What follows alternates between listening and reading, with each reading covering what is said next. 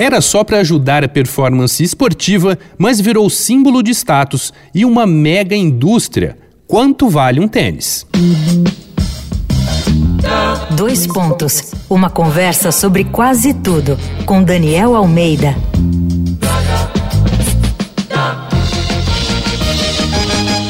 Essa é a série Segunda Pele aqui do Dois Pontos, em que a gente fala de tudo que cobre o corpo, nesse caso os pés. Mais especificamente, a gente vai falar dos tênis, ou sneakers, como os americanos chamam.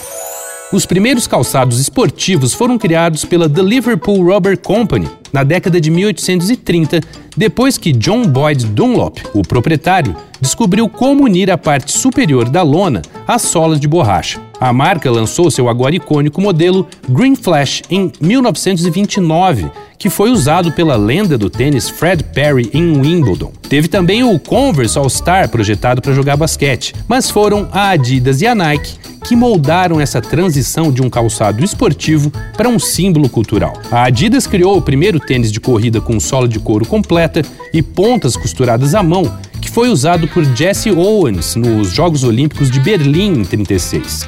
O modelo Cortez que Tom Hanks usa no filme Forrest Gump foi lançado pela Nike nos anos 70, quando a moda da corrida estava no auge nos Estados Unidos. Os sneakers deixaram de ser um produto de nicho há muito tempo. O mercado global do setor foi avaliado em aproximadamente 79 bilhões de dólares em 2020, mas teve um processo até chegar aí.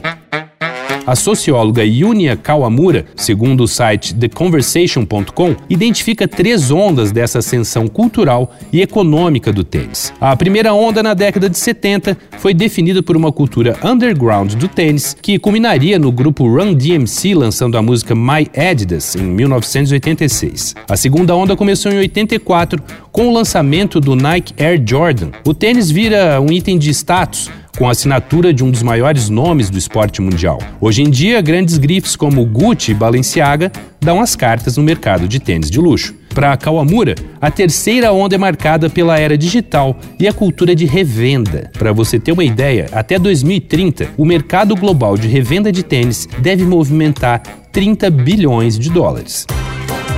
Vai lá no arroba Danico Illustration e dá uma olhada nas ilustrações inspiradas na série Segunda Pele. Eu sou Daniel Almeida, dois pontos. Até a próxima. Você ouviu Dois Pontos, uma conversa sobre quase tudo com Daniel Almeida.